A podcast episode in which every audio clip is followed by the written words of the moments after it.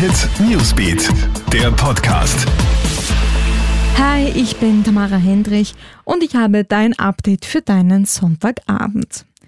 Die Lage spitzt sich weiter zu. In Österreich befinden sich derzeit über 600 Covid-19-Patienten auf den Intensivstationen.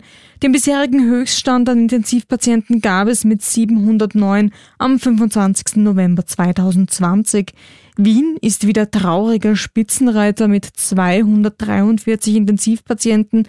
Innen- und Gesundheitsministerium melden heute außerdem 2252 Neuinfektionen und 25 weitere Todesfälle. Während die Zahl der Intensivpatienten steigt, stellen Experten ein Ende des Lockdowns mit Anfang Mai in Aussicht.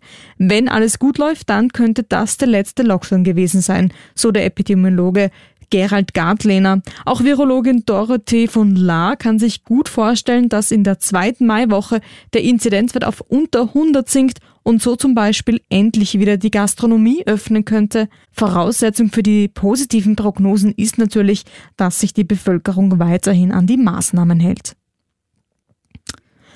Zerbricht die türkis-grüne Koalition an der Corona-Pandemie? Laut einer Umfrage von Meinungsforscher Peter Hayek glauben mehr als die Hälfte der Befragten, dass die Koalition vor dem nächsten regulären Wahltermin in die Brüche geht, aber auch das Vertrauen der Bevölkerung in die Regierung schwindet, so der Vertrauensindex der APA und OGM. Das liegt einerseits an der Corona-Politik, aber auch eine Hausdurchsuchung beim Finanzminister sowie die Chat-Affäre tragen viel dazu bei. Wird in Österreich bald die Sterbehilfe legalisiert? Hintergrund ist ein Urteil des Verfassungsgerichtshofs im Dezember 2020, das die Strafbarkeit der Beihilfe zum Selbstmord gekippt hat. Eine Umfrage des Meinungsforschungsinstituts Integral zeigt jetzt, auch die Bevölkerung ist dafür. Knapp jeder Zweite kann sich vorstellen, einmal selbst Sterbehilfe in Anspruch zu nehmen.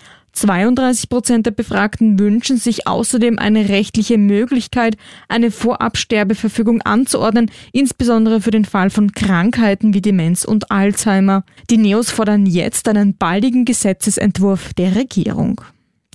Das war's derweil von mir. Alle Updates hörst du wie immer im Kronehit Newsbeat oder kannst du auch online nachlesen auf kronehit.at. Schönen Sonntagabend wünsche ich dir noch und einen guten Start in die neue Woche. Krone Hit Newsbeat, der Podcast.